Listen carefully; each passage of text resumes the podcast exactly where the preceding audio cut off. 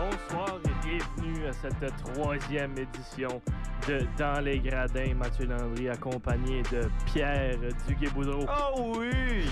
et Maxime Renaud. Bonsoir côtés. Mathieu, bonsoir Pierre. Bonsoir à tous. Et on débute comme à l'habitude avec un sommaire de la semaine au niveau du hockey et du soccer local. On parle bien évidemment des Aigles Bleus et des Wildcats. Pour commencer, le hockey masculin des Aigles Bleus connu une autre bonne semaine du côté du hockey de la SUA. Deux victoires et une défaite. La défaite venant aux mains des Reds de UNB, hein, les, plus- les puissants Reds, une défaite quand même écrasante de 8 à 2, mais quand même deux victoires, euh, des victoires contre Saint-Effect, une autre puissance du circuit de la SUA par la marque de 7 à 3. Une victoire contre Dalhousie en tir de barrage, quand même surprenant comme victoire en tir de barrage, de 2 à 1 face à l'équipe de Halifax. Ils sont tombés malheureusement au deuxième rang quand même du circuit de la SUA, les premiers étant bien évidemment les Reds de UNB présentement. Et euh, j'aimerais donner le joueur de la semaine à Nathel Roy, qui a connu une excellente semaine, deux buts, deux passes pour l'attaquant des, euh, des- pas des Wildcats, des Aigles. Et également pour les Aigles Bleus, Mathieu, je crois que ça va peut-être faire du bien à l'équipe euh, qui était sur toute une lancée dernièrement. Cette cette défaite-là face aux Reds va peut-être un peu remettre l'équipe sur terre. Mhm. Alors que, tu sais, on, on avait battu 100%. les Reds, on avait battu les X-Men qui connaissent une saison très décevante jusqu'à maintenant, faut, chose, faut le ouais. mentionner, là. mais on, on avait battu ces deux équipes-là qui étaient des, considérées comme des clubs très forts dans le circuit du sport universitaire de l'Atlantique. Mhm. Et euh, la confiance était très haute. Et la confiance, on la veut du côté des Aigles Bleus, évidemment. Mais avec la confiance vient parfois un surplus de confiance et ça prend parfois une défaite pour nous ramener à la terre. Et ça, c'est toute qu'une défaite à prendre aux mains de la meilleure équipe euh, du circuit. C'est ce qu'on va voir quand même. Tout au courant de la saison, on va voir si les, les Aigles Bleus peuvent continuer sur leur lancée, continuer sur Alex- leur excellente saison. On vous le rappelle, 6 victoires et 3 défaites durant la saison pour les Aigles. Et c'est un, c'est un circuit de la Suède de hockey masculin qui devient de plus en plus compétitif. Donc, plusieurs équipes qui compétitionnent vraiment dans le milieu du classement pour des places en séries éliminatoires. La saison est jeune, il reste encore beaucoup de matchs à jouer. On verra ce qui arrivera là, du côté des Aigles Bleus masculins. Alors qu'on tombe là, au, masculin, au, au hockey féminin, désolé, les Aigles Bleus qui euh, ont une fiche d'une victoire et deux défaites euh, durant la dernière semaine. Encore une fois, c'est une situation de ne pas pouvoir mettre la rondelle derrière le filet. Mm. Des défaites de 2 à 1 contre UNB et de 4 à 2 face aux ex-women de Saint-Effect. C'est finalement une victoire contre Mount Allison par la marque de 2 à 1. C'était un match qui était dominé carrément par les Aigles Bleus. On était là, Pierre. Et euh, c'est 30 lancés dirigés vers la gardienne et deux buts contre 8 lancés dirigés contre et, et un but. C'est des matchs fous du côté des Aigles Bleus. Je donne la joueuse de la semaine, bien évidemment, à Shani Rossignol, marqué le but gagnant dans la victoire contre Mount Allison. Il a marqué deux buts là, durant les trois rencontres. C'est la joueuse la plus utilisée de l'équipe euh, sur un trio qui n'est pas le premier trio. Quelqu'un qui agit très bien sur les mises en jeu. Pierre, parlons un peu là, justement du, du match contre Mount Allison. Ben, je crois que du côté des Aigles, un des problèmes, Mathieu, c'est qu'on a peur d'être agressif sur la patinoire. Souvent, on s'aventure en territoire offensif et c'est presque un peu comme si on a, on a les jitters, comme on dirait en anglais, euh, proche du filet adverse. On décoche des tirs, sont pas toujours puissants. C'est presque comme si on essaye de, de se retenir, privilégier peut-être, je sais pas, la, prévi- la, la- la précision ou quelque chose. Mais on dirait une équipe gênée, Mathieu. C'est ce qu'on dirait et c'est vraiment ennuyant parce qu'il y a le talent là, présentement sur Oui. l'équipe du côté des Aigles Bleus. Euh, on a des joueuses d'expérience, notamment à la défensive avec Cassandra Call, euh, Catherine Longchamp. Et à l'offensive, on a des joueuses explosives, Chani Rossignol, Erika Plourde, bien sûr. Et on joue en équipe de manière un peu gênée. On n'a pas l'agressivité qui est nécessaire. On se rend pas jusqu'au panier. euh, au panier, ouais, on change de sport. on se rend pas jusqu'au jusqu'au filet adverse. On arrête avant et on décoche des tirs un peu retenus. Ouais. Je crois que ça prend juste comme une, une certaine flamme, une certaine agressivité là, du côté de l'équipe et ça pourrait changer les choses de côté. Parce qu'on l'a vu aussi au niveau de l'avantage numérique, c'était souvent Catherine Longchamp, comme tu l'as mentionné, ou Cassandra Call qui décochait des lancers de la pointe pour essayer de déjouer la gardienne adverse. Et lorsqu'on est avec l'avantage d'une femme ou, un- ou d'un homme, c'est plus important d'avoir des, des bonnes chances là, au filet. On peut avoir euh, des chances plus proches, on peut se faire des bons jeux de passe. Mais bon, l'avantage numérique qui jouait très bien aussi là, du côté des Aigles Bleus durant ce match. Et c'est leur deuxième victoire de la saison. Et on l'espère pour eux qu'ils peuvent décoller sur une lancée, peut-être marquer, peut-être un match qui pourrait marquer 6 à 7 buts durant, une rencontre et vraiment comme développer l'offensive de l'équipe. Et euh, c'est tout ça jusqu'à présent, alors que je donne la parole à Maxime pour le soccer masculin. Et oui, en effet, c'était les phases finales de la saison de soccer masculin des Aigles Bleus à Cap-Breton. On va revenir un petit peu plus en amont avec euh, le quart de finale pour les Aigles Bleus qui affrontaient St. Mary's. Eh bien, euh, victoire euh, à la fois surprenante mais méritée aussi sur le, tout au long de la rencontre du côté du Bleu et Or avec une marque de 2 à 0, un but inscrit par Lamine Touré et Dave Guichard une belle copie. Hein. Franchement, on a vu une, belle copie sur la rencontre. C'est le seul match que j'ai pu voir pour l'instant sur les phases finales. Euh, à la fois des quarts et des demi. Et euh, franchement, une belle copie. Euh, les, hommes de Younes Boïda ont réalisé une très bonne rencontre. Et hier, il y avait un match un petit peu au sommet, puisque les Aigles Bleus affrontaient notamment en demi-finale ben, Cap Breton, qui évolue à domicile. Et malheureusement, ça s'est soldé sur une défaite de buts à 1. Mais il faut quand même tout de même ressouligner, comme on l'avait mentionné un petit peu plus tôt aussi, tout au long de la saison, tu avais commenté, tu as eu la chance de commenter ensemble. Donc c'était plutôt intéressant. On sait que c'est une équipe qui est jeune et euh, arrivé en demi-finale face à l'université qui était favorite, Cap Breton. Euh, en fait, c'est une super performance du côté du Bleu Or. Pour rappel, un petit peu euh, la physionomie du match, Cap Breton a ouvert le score à la 20e minute, donc assez tôt dans le match. Et les Aigles Bleus sont revenus avec beaucoup de courage en deuxième mi-temps, avec un but inscrit par Lamine Touré, encore lui. décidément, il a réalisé une belle phase finale euh, euh, sur cette semaine qui a inscrit un but à la 68e minute. Et euh, le dernier but de la rencontre a été inscrit par du coup l'université de Cap-Breton à la 85e minute. Ce qui signifie quand même que les Aigles Bleus ont tenu la dragée haute finalement à Cap-Breton jusqu'à la 85e. Il y a eu une succession de fautes. J'ai noté quand même trois cartons, dont un, dont deux pardon pour les Aigles Bleus et un à la 80e minute pour Cap-Breton. Donc c'est vrai que ça a été un match très serré entre les deux équipes et je pense que Cap-Breton, euh, l'adversaire euh, euh, face aux Aigles Bleus, s'attendait pas cette copie.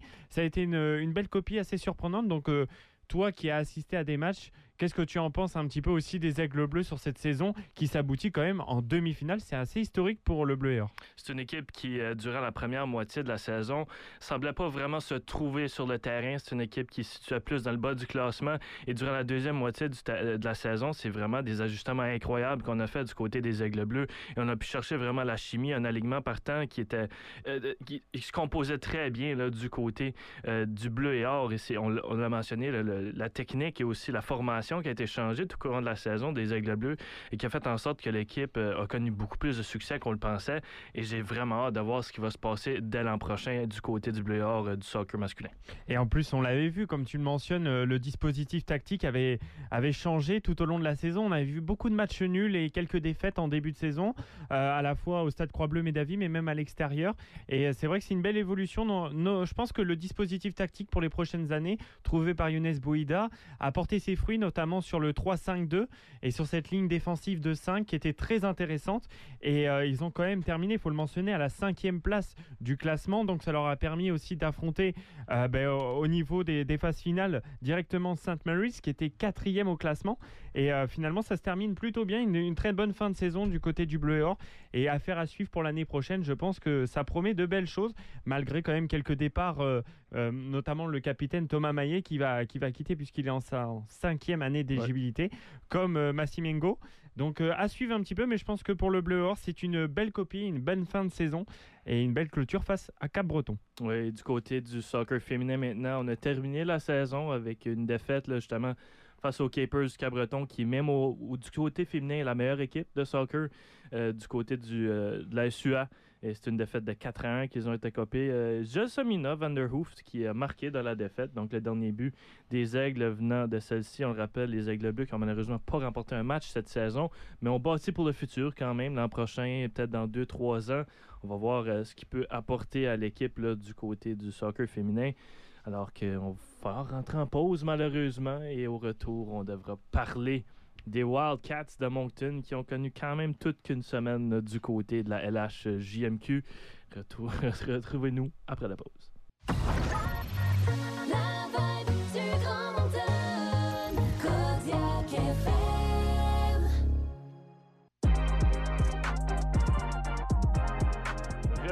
Parmi nous alors qu'on continue notre sommaire de ce qui s'est passé du côté du hockey et du soccer au niveau du Grand Moncton. Et c'est les Wildcats pour terminer le sommaire. Wildcats qui ont connu euh, quand même une bonne semaine, deux victoires et une défaite. Une défaite qui est venue aux mains des Islanders de Charlottetown hier. Malheureusement pour eux, Francesco Lapena qui était exceptionnel dans les filets pour les Wildcats. Mais parlons des victoires, puisque on était là, on les a vus, les victoires. On n'a pas vu la défaite puisque c'était à l'étranger, Pierre. Encore une fois, hein, je tiens à mentionner, en ma présence, les Wildcats cette année qui ont été récoltés au moins un point à chaque match. Seulement qu'une défaite et c'est venu en tir de barrage. Exactement, exactement. Alors, moi, je crois, Mathieu, je veux pas. Il Écoute, porte chance. Écoute, juste- c'est juste une défaite quand je suis là. C'est pas. C'est pas, je sais C'est pas non plus. pas si pire. là. Je, je ne veux pas, je, je ne veux pas, tu sais, commencer les théories, me donner des fleurs. Je ne veux pas être trop superstitieux non plus dans la vie, mais euh, je serai au match ce soir. C'est tout ce que j'ai à dire. Ben, moi aussi. Ça la donne bien, puisque C'est à 19h ce soir. c'est à 19h face au Dracard de Bécomo, un match qui euh, qu'on doit gagner quand même là, pour les Wildcats. Mais bon, des victoires de 4 à 2 contre l'Olympique de Gatineau et de 3 à 2 en tir de barrage contre les Sea Dogs. La dernière fois que les Wildcats avaient été en tir de barrage, ils avaient malheureusement perdu face aux Eagles du Cap-Breton. Ça a été tout le contraire contre les Sea Dogs. Vincent Fillon qui a fait euh, tous les arrêts justement en tir de barrage pour garder son équipe dans le match et leur donner la victoire. Mais c'est une victoire de 4 à 2 contre Gatineau qui a été. euh, euh, c'est un excellent match du côté des Wildcats. On on faut le mentionner, l'Olympique des Gatineau qui est une équipe redoutable du côté de la LHJMQ. Sea Dogs aussi, quand même, une bonne équipe du côté de la LHJMQ. Et le joueur de la semaine, ce sera Vincent Labelle qui a 6 points lors des trois matchs de la semaine, deux buts et quatre passes, dont les deux buts hier dans la défaite, malheureusement. Il n'en a pas fait assez, juste deux buts. Il en aurait fallu trois.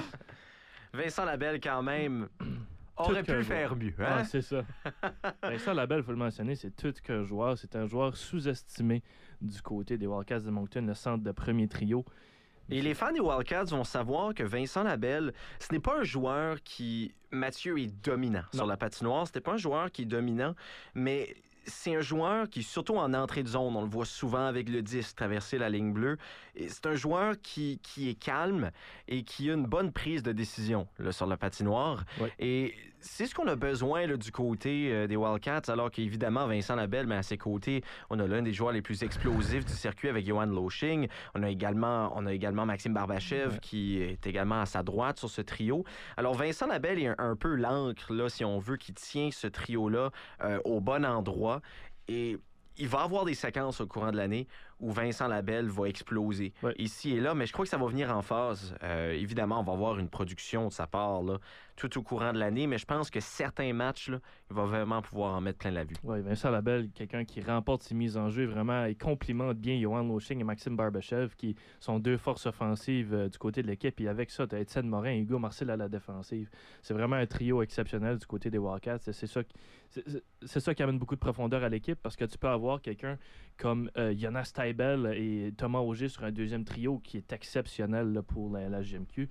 Et c'est ça qui va terminer quand même le sommaire justement du hockey et du soccer au niveau du Grand Moncton alors qu'on commence un segment pour parler un peu de Félix Auger-Aliassime, les gars. Le Ah ouais. Canadien qui est exceptionnel présentement aux côtés du tennis, c'est Maxime Panzano. Ben, en ce moment, c'est tout simplement le joueur de tennis qui brille le, plus. Il reste quand même sur 16 victoires et 3 tournois remportés. Alors, euh, sa moisson a commencé un petit peu début octobre avec euh, une victoire à Florence lors du tournoi. Et, euh, donc, il a enchaîné tout simplement à Anvers en Belgique il y a deux semaines. Et la semaine dernière, en Suisse, il a remporté eh ben, tout simplement son troisième tournoi consécutif. Donc, il réalise, comme on le mentionnait, le coup du chapeau. Alors, je sais que tu as une autre expression, Mathieu.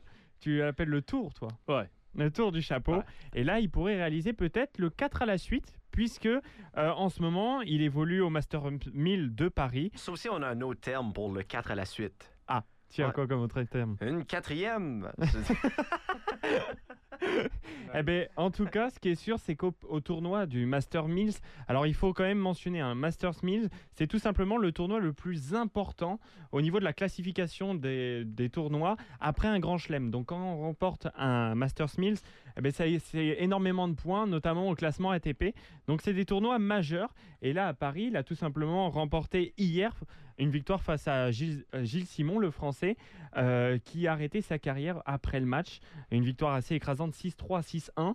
Et aujourd'hui, il, euh, il jouait euh, un, un match de quart de finale et remporté aussi haut la main, Haut la main, 6-3, 7-5 face à Rude. Et je pense que ça, ça, ça promet en tout cas. Face à Francis Tiafoe, Rude, c'est Oui, je prédis déjà la, potentielle victoire en demi-finale. C'est vrai, comme tu, oui, comme tu le mentionnes, euh, une belle victoire face, euh, face à cet adversaire. Et je pense que, en tout cas, il va potentiellement aussi retrouver, s'il va en finale, ah ben, ça sera soit Novak Djokovic ou Tsitsipas, qui sont quand même les grands favoris de l'autre côté du tableau. Ouais. Donc, euh, affaire à suivre, mais en tout cas, le, ben, le joueur qui, qui vient de Montréal promet, en tout cas, réalise une superbe fin de saison euh, du côté du tennis mondial. Oui, effectivement. Et avec un, grand chelem à venir, si je ne me trompe pas, là, du côté du tennis avant la fin de la saison, ça l'augure bien justement pour euh, Oja Aliassim qui ne s'est jamais rendu en finale d'un grand chelem. Je pense même pas que c'est rendu en demi-finale d'un grand chelem non plus. Et, Je euh, pense que sur les dates, faudrait juste vérifier. C'est peut-être début janvier. ouais, c'est ça. Je pense ouais. que c'est parce qu'au tennis, ce qu'il faut mentionner, c'est que la saison commence le 1er janvier, Ouais. se termine le à peu près fin novembre pour ce qui est du classement ATP, euh, de la classification. Donc euh, là, on a vu que le numéro 1 mondial, notamment qui a abandonné aujourd'hui, Carlos Alcaraz. Alcaraz, qui est numéro 1, mais qui a une avance assez conséquente Ouf. pour gagner à, à la fin de la saison. On dit que les joueurs qui terminent numéro 1 mondial ont un trophée à la fin de la saison et ça s'établit sur cette année civile-là. Et après, on recommence le classement avec les victoires de l'année dernière. Mais c'est pondéré tout au long de la saison. Donc, par exemple, vous avez un tournoi, vous êtes au premier grand chelem de la saison. Eh ben, si vous avez, par exemple, atteint les quarts de finale et que vous allez en demi ou finale, vous allez marquer plus de points. Par contre, si vous êtes éliminé avant, eh ben, en fait, la pondération va diminuer parce que les tournois que vous avez pu remporter, ben, en fait, sont calculés, votre, votre classement est calculé sur ça. Donc, je pense que c'est le premier tournoi du Grand Chelem aura lieu début janvier. Mais néanmoins, c'est quand même une excellente fin de saison Ouais. pour, euh, pour ce joueur qui avait tout simplement remporté que 4 tournois. C'est son quatrième tournoi qu'il a remporté à l'ATP. Donc, 3 en 3 semaines. Et bien, pourquoi pas un mois euh, complété avec 4 tournois enchaînés. Et Oja Aliassim, qui est présentement au huitième rang mondial euh, du tennis, pourrait monter quelques échelons juste pour finir la, la saison, peut-être dans le top 6. On verra ce qui arrivera avec lui. Mais tu l'as mentionné, le Novak Djokovic et Tsitsipas qui pourraient l'attendre en finale. Et c'est quand même Holger Rune qui vient de battre Carlos Alcaraz. Il l'avait battu au premier set. C'est pas comme s'il avait perdu avec forfait en perdant le match. Il avait quand même remporté. Et en plus, sur le second set, je crois qu'il y avait 6-6. Donc, on 6-6, était dans le tie-break. Donc, c'est vrai que c'était un match assez serré qui est dominé. Mais le dernier affrontement de ces deux joueurs s'est terminé en victoire assez écrasante là, pour Oja Aliassim qui avait battu justement Holger Rune en finale du dernier tournoi, donc le Swiss Indoors. à Bâle, tout simplement. Il a dominé cette finale. Et c'est ce qui était très intéressant. Si on revient un petit peu sur le classement, comme on, comme on l'évoquait, ce, qui est- ce qui est bien pour, euh, pour Félix Auger-Aliassime, c'est qu'il a remporté donc, la majorité de ses tournois en fin de saison. Donc quand il va commencer la saison l'année prochaine, s'il performe en début de saison, il va remonter au classement aussi de l'ATP. Et ça, ça pourrait être très intéressant à suivre, puisqu'on sait que plus on est haut à l'ATP, plus c'est facile pour accéder en fait au tournoi. Parce que plus vous êtes haut, du coup, plus vous avez des invitations. Et il y a des places qui sont réservées aussi pour les joueurs à un certain rang mondial, notamment dans le top 100. On sait qu'au-delà du top 100, c'est plus difficile à participer à des tournois. On, est, on a des tournois où on est invité. Donc on a, je sais plus exactement le terme, c'est des wildcats, je crois. Des wildcards, ouais. Et on- en fait, c'est- selon la nationalité du joueur, c'est plus facile ou pas évident, mais il faut un peu se distinguer. Et quand on est au-delà de- du centième rang, c'est plus compliqué. Et du côté de Félix José Aliassim, une chose qui est intéressante aussi, c'est qu'on on parle quand même d'un joueur de tennis de 22 ans. Ouais. Il est très jeune, alors on pourrait assister là, au début vraiment d'un- de- d'une époque qui est marquée par les jeunes, mais on pense à Tsitsipas notamment. Félix Auger-Aliassime pourrait faire partie de cette prochaine génération de grands tennisman, alors que ben, déjà Roger Federer qui, euh, qui prend sa retraite, Rafael Nadal autant qu'on ne veut pas se l'avouer, ça va, ça approche au courant des prochaines années. Même chose pour Novak Djokovic, qui est encore au sommet du tennis présentement, mais il commence à faire de l'âge également. Alors peut-être la nouvelle génération là, de grands tennisman pourrait compter un Canadien. J'espère bien, puisqu'on pensait plus, lorsqu'on pense à tennis canadien, on pensait plus à Denis Shapovalov, bien Oui, évidemment, en qui a fait sa marque en battant Rafael Nadal euh, à Montréal, justement, lors de la Rogers Cup, euh, si je ne me trompe pas, en 2018. Et ça a fait vraiment. C'est quelqu'un qui était dans le top 10 pour une petite période de temps. Il a malheureusement subi quelques blessures qui n'a pas nécessairement terminé sa carrière, mais a, freiné sa carrière. Et là, on voit Félix Auger-Aliassime qui monte les échelons comme si c'était une petite échelle pour monter sur un toit. Et en plus, ce qui est très intéressant, comme tu l'as mentionné, Pierre, c'est un jeune joueur.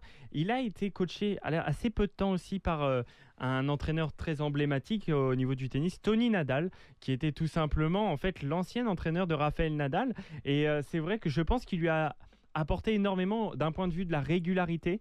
Et on voit en cette fin de saison qu'en fait, il performe. Et je pense qu'il a un tennis aussi qui va poser beaucoup de problèmes à énormément d'adversaires.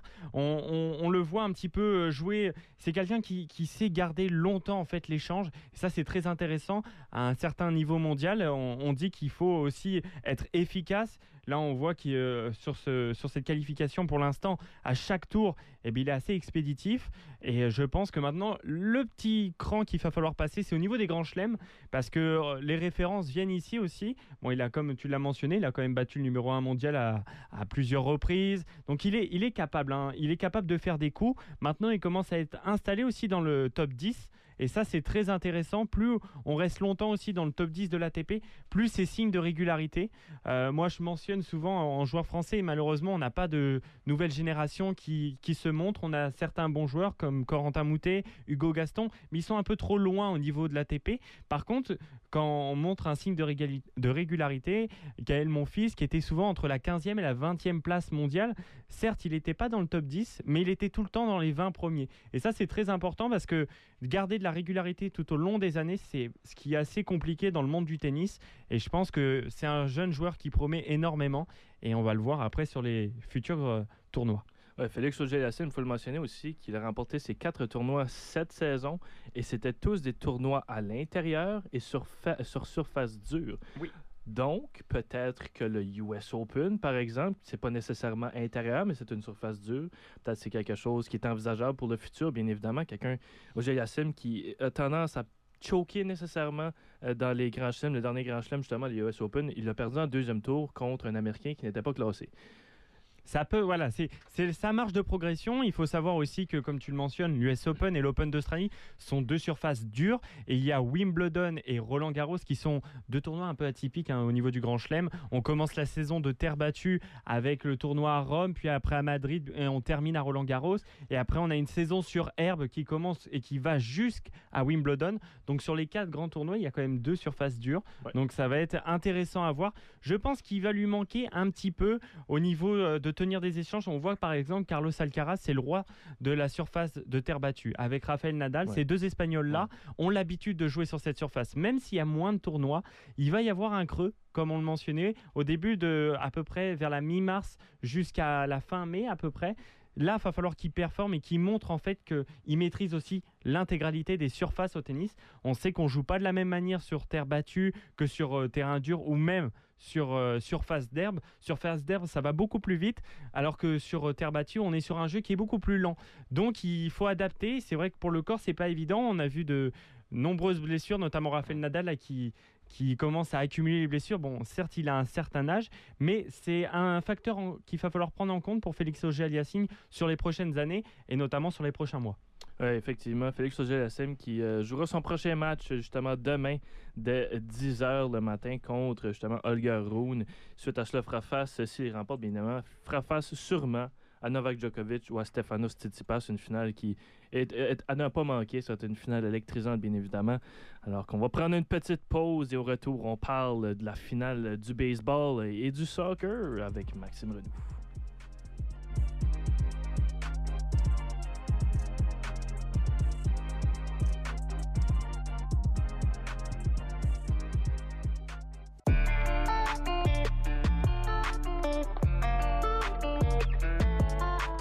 Bienvenue à Dans les Gradins, alors qu'on parle un peu de la finale du baseball qui se passe présentement. Et hier, euh, malheureusement pour les fans euh, des Phillies de Philadelphie ou tous ceux qui sont un peu tannés de voir les Astros gagner, ben, ils mènent 3 à 2 dans la série. Ouais, tu fais partie de ce camp-là d'ailleurs, Mathieu. Ouais. Je pense, je pense que c'est important de déclarer nos billets hein, en débutant un, un segment comme ça. Ouais. Et Mathieu, je crois que, que faut que tu mentionnes hein, que tous les opinions que tu vas avoir au courant des dix prochaines minutes sont vraiment informées, non pas par un fan des Phillies, Non.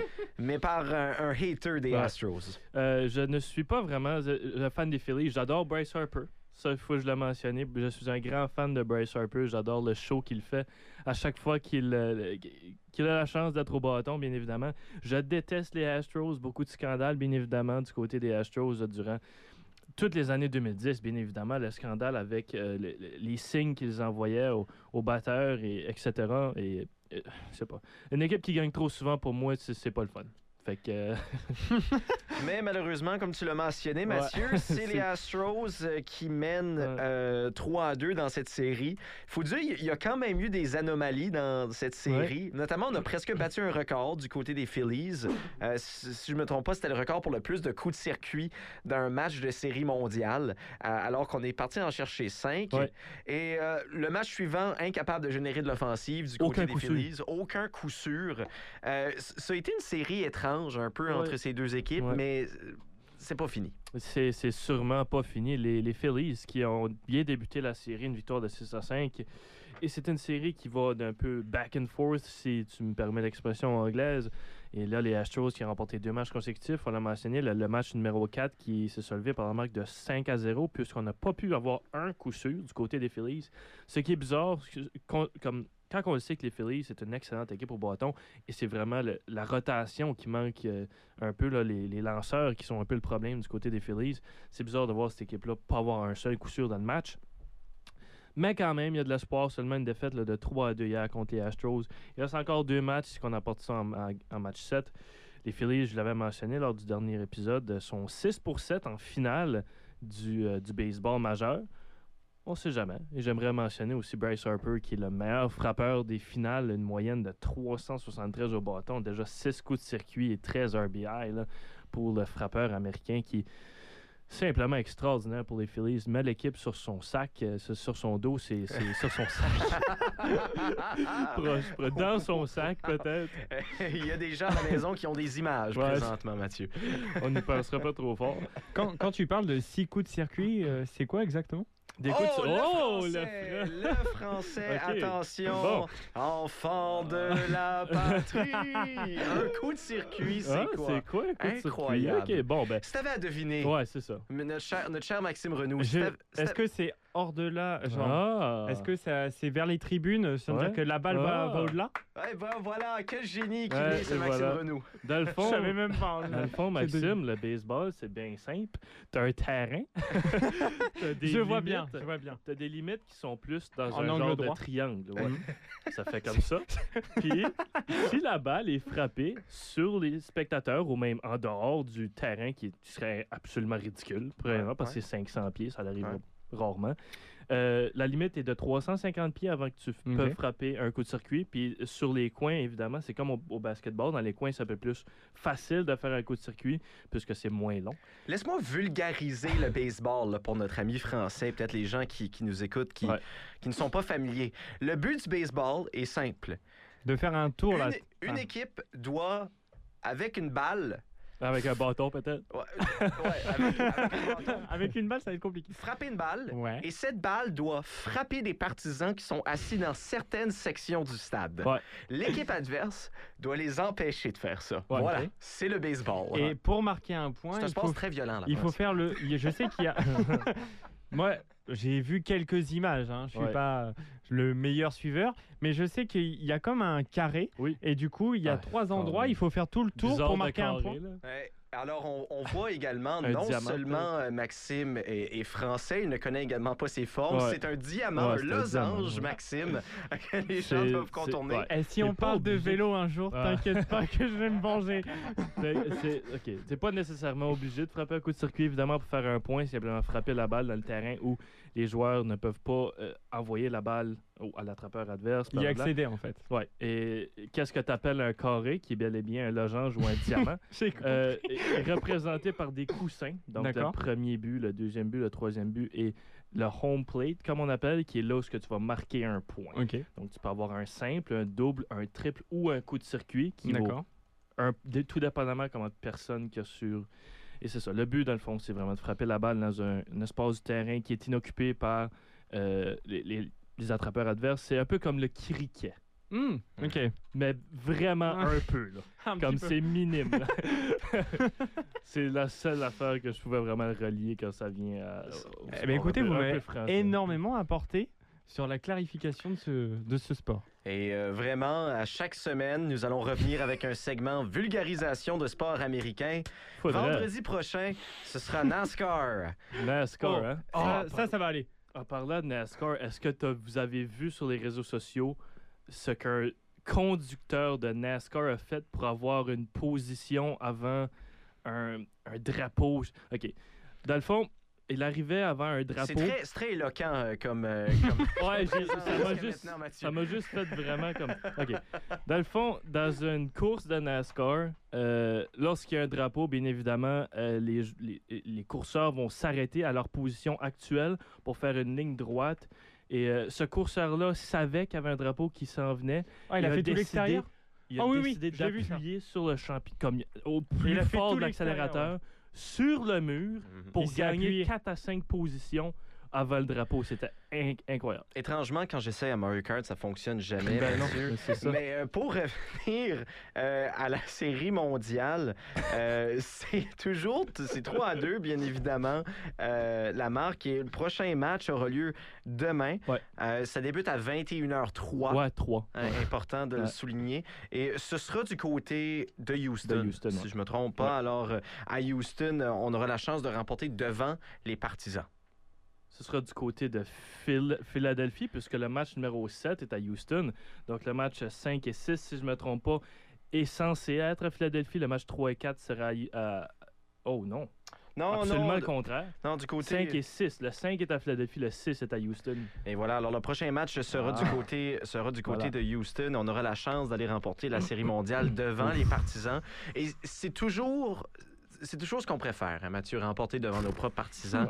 Et la fête à Houston va être absolument incroyable. Je me demande si on va faire comme à Philadelphie et euh, mettre de l'huile sur les poteaux de téléphone pour empêcher les partisans de grimper sur ces derniers. Parce que Très drôle. quand même. à Philadelphie, on a eu besoin de le faire là, lors de leur victoire en, en finale, euh, en finale d'association.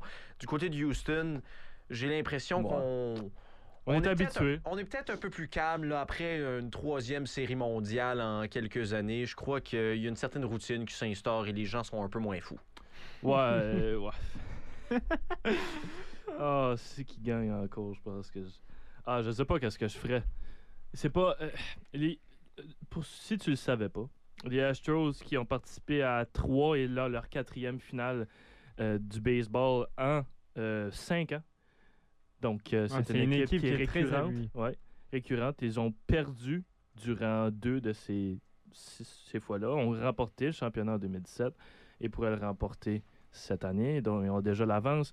Et là, ça va vraiment être une question de qui va être le lanceur des Phillies et si les Phillies peuvent continuer sur vraiment frapper la balle avec efficacité. Si, si- Remporter le match en, en 7, s'il te plaît, au moins. S'il te plaît. Pour au grand désarroi des, des fans des Astros de Houston. Ouais, je suis déçu. là, tu je suis un penses, peu choqué. là, là, si je comprends bien, en fait, ils sont très mal partis, euh, l'équipe adverse, pour remonter finalement ce.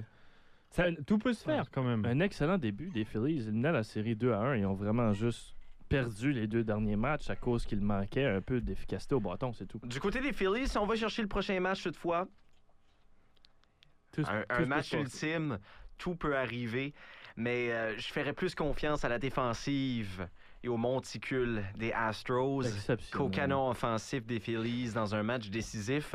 On sait, Mathieu, c'est un peu cliché, mais c'est la défensive vraiment qui va aller remporter des, des gros matchs et des, des- des championnats comme cela. Alors, si j'avais à mettre mon argent sur une équipe, je le ferais sur les Astros. Euh, ceci, ce n'est pas euh, des conseils de jeu, mais bel et bien mon opinion. Ouais. les, les choses qui sont en excellente position pour remporter à la maison, malheureusement. On l'a mentionné le match demain dès 9h03, donc 21h03. Hein? Bien évidemment, heure de l'Atlantique. Euh, c'est pour ça qu'il faut qu'on aille en pause tout de suite. Je suis un peu- je suis un peu fru, je suis, je suis rouge. Ouais, mais c'est aussi parce qu'il fait très chaud dans notre studio. Ça hein. aussi, ça En va effet. Ouais. Alors, retournez-nous après la pause alors qu'on parle un peu de soccer avec Maxime Renault pour terminer l'émission.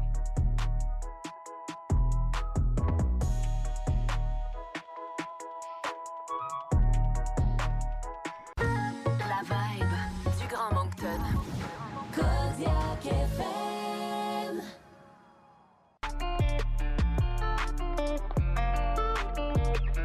Bienvenue à cette émission de Dans les Gradins.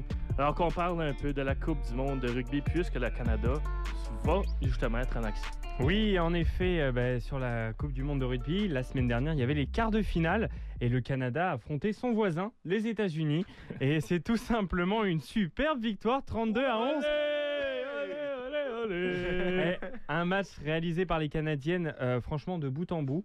Elles ont fait une superbe copie, euh, une victoire assez large. Elles se sont mis très rapidement, en fait, euh, le début du match, une très bonne entame de match. Et puis, en fait, euh, elles ont déroulé tout au long du match.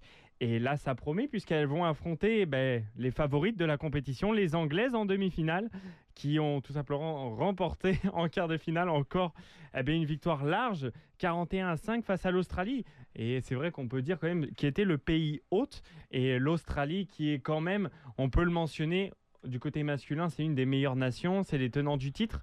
Mais du côté féminin, elles ont énormément de mal quand même, euh, cette équipe nationale. Donc, euh, affaire à suivre. Le match aura lieu, si vous voulez suivre, à heure locale du coup du Nouveau-Brunswick à minuit 30. Donc, il faut se coucher un petit peu tard, certes, mais c'est à voir parce que ça peut être historique si le Canada se qualifie. Elles iront en finale et elles pourraient Poten- attention, là, là, potentiellement. potentiellement pourrait affronter nul autre Voilà. que Team France en finale. Ou, Et ou la Nouvelle-Zélande. Ouais, et laisse- ben ouais. Et laissez-moi vous dire que si jamais euh, il y a une finale France-Canada en finale des championnats du monde de rugby, euh, Mathieu et moi allons Ouais. nous transformer Ouais. en gigantesques fans de rugby, tout simplement euh, pour rendre la vie de notre camarade Maxime Renaud misérable Oh, Euh, sympa. le plus possible. 100%. Mais ça, ça pourrait être historique. Est-ce que ça pourrait être historique pour l'équipe française aussi? Ah oui, complètement. Euh, L'équipe française a tout simplement jamais remporté la compétition. Du coup, pour, en fait, pour les deux nations, ça serait historique, puisque déjà, le, bon, le Canada s'est déjà qualifié pour euh, une finale. Elles avaient perdu face aux Anglaises, donc on espère pour elles quand même ben, qu'elles euh, conjurent le sort. Pourquoi pas une victoire face aux Anglaises, justement en demi-finale. Et l'équipe de France, en fait, pour l'instant, c'est un peu une surprise, moi de mon côté, puisque euh, elles avaient énormément eu de mal lors des matchs de préparation. Elles ont réalisé une campagne c'est vrai, je pense qu'il les a rassurées, notamment avec les poules. Elles ont affronté l'Angleterre, elles ont perdu tout simplement de 5 points face aux Anglaises. Donc euh, c'était un match très serré. Je pense que ce match-là a fait énormément du bien aux têtes. Et la victoire face à l'Italie, 39 à, à 3 lors des quarts de finale, a amplement rassuré. Et je pense que là, par contre, c'est aussi historique d'affronter euh, la Nouvelle-Zélande. C'est un match au sommet, on connaît. Je vous avais appris un petit peu le vocabulaire qu'on surnomme le crunch pour le France-Angleterre. Mais là, le France-Nouvelle-Zélande, c'est aussi un duel très connu chez nous, puisque on a l'habitude, les deux équipes les plus difficiles pour nous, c'est les Anglais et la Nouvelle-Zélande. Donc si on arrive à se qualifier, eh ben, on pourrait retrouver aussi l'Angleterre ou potentiellement le Canada. Et euh, est-ce qu'on est-ce qu'on pourrait donner un, un nom là à cet affrontement euh, Canada-France? Parce que là, avec l'Angleterre, vous avez le crunch. Faut- faudrait peut-être faire un, un petit, un Va, petit va falloir trouver. Va falloir trouver, va falloir faire une petite réunion entre nous pour désigner. Mais Ouais. je pense que si vous vous alliez et que le Canada se qualifie et que la France se qualifie, ça pourrait être une très bonne émission la semaine prochaine. Ouais, je vais euh, faire sûr d'aller regarder tout ce match euh, de rugby, filmer ma réaction. pour pour peut-être avoir un, un petit clip là, à, mettre euh, durant le prochain, la prochaine émission. Et d'ailleurs, si, si ce match euh, Canada-France survient, bien, la description de ce match sera assurée sur les ondes du Kodiak Pas 93.5. copyright du tout. C'est faux. Ouais, c'est faux. c'est Mais- faux, c'est mais en tout cas, et c'est Ouais. faux. Mais en tout cas, pour euh, annoncer, donc le Canada affronte l'Angleterre ce soir à minuit 30, heure locale du Nouveau-Brunswick. Et la France affrontera la Nouvelle-Zélande à 3h30. Donc les deux matchs vont s'enchaîner. Ouais. Et ben demain matin, au réveil, on pourra savoir si on assistera peut-être à quelque chose d'historique pour cette finale et cette édition 2022 de la Coupe du Monde féminine. Et Maxime, juste avant qu'on passe à un autre sujet, tes prédictions pour ces demi-finales? Alors c'est vrai que c'est un petit peu compliqué. Les deux nations que sont la France et le Canada ne sont pas du tout favorites. faut vous mentionner que l'Angleterre, c'est le grandissime favori de la compétition et les- la Nouvelle-Zélande, c'est tout simplement le- les tenantes du titre. Donc, on va de chacun de notre côté. Vous allez supporter le Canada, mais vous allez affronter la nation favorite. Et nous, on va tout simplement Aucun problème. affronter les tenantes du titre. Donc c'est vrai que si on assiste à un exploit déjà sur une des deux rencontres, ça serait déjà énorme. Moi je vois bien quand même, les Canadiennes vont, je pense, bien tenir le match au départ, mais je pense que sur la durée, notamment la deuxième mi-temps, ça va être un peu plus compliqué. Donc je vois quand même une- malheureusement une victoire de l'Angleterre. Le match le plus serré pour moi va être Nouvelle-Zélande-France, parce que je pense que la France va avoir du mal quand même à affronter la Nouvelle-Zélande, même si c'est possible qu'elle remporte le match. Mais comme tu l'as mentionné, le Canada peut réaliser une surprise et on l'espère. On l'espère. Moi, j'aimerais bien voir un France-Angleterre en finale la semaine prochaine. Alors qu'on verra justement la prochaine fois qu'on se parle. Le rugby qui est quelque chose qui va sûrement grandir dans mon cœur si les Canadiennes euh, remportent. Mais bon. Alors qu'on passe au prochain sujet, je vais vous annoncer les prochains matchs des Wildcats et des Aigles Bleus là, durant la fin de semaine pour vous garder au courant, peut-être suivre le hockey euh, masculin et féminin, alors que les Aigles Bleus masculins, le prochain match sera demain, donc samedi le 5 novembre, contre UPI à l'Arena Gilles-Louis Lévesque, dès 19h l'heure de l'Atlantique. Du côté des Aigles Bleus féminines, aucun match à la maison avant la semaine prochaine. Malheureusement, le prochain match sera quand même demain, le samedi 5 novembre, contre l'Université St. Mary's, donc les Huskies, dès 15h heure de l'Atlantique. Un match que vous pouvez suivre quand même sur le site web de la SUA. Euh, du circuit de l'Atlantique, bien évidemment. Du côté des Wildcats, deux matchs en fin de semaine, dont aujourd'hui, juste après cette émission, donc dès 19h face au Dakar de Bécomo et dimanche dès, 4 euh, dès 16h, désolé, là, contre l'Armada de Blainville-Boisbriand. Un match que vous entendrez la voix à moi-même et à Pierre Duguay-Boudreau tout au long. Et La- vous- la on vous entendra. Donc restez ondes. sur les ondes euh, Ouais. du 93.5 Kodiak FM tout à l'heure à 19h pour entendre nos deux loustiques là qui, qui commenteront euh, les Wildcats.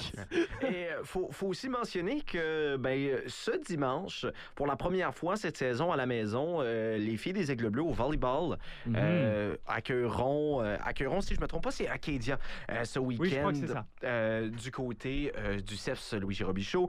Et euh, les matchs de volleyball à la maison, c'est toujours un spectacle. hein. Alors, euh, si vous voulez avoir bien de l'énergie dimanche, si vous voulez assister à un bon match, ben, je vous invite à, à- à vous y présenter. Ce n'est pas un match qui va être diffusé sur nos ondes, mais tout de même, ça vaut la peine d'y être là parce que l'énergie est toujours à son paroxysme dans le gymnase lors des matchs de volleyball. Et Maxime, pour terminer l'émission, tu avais une petite annonce peut-être à faire.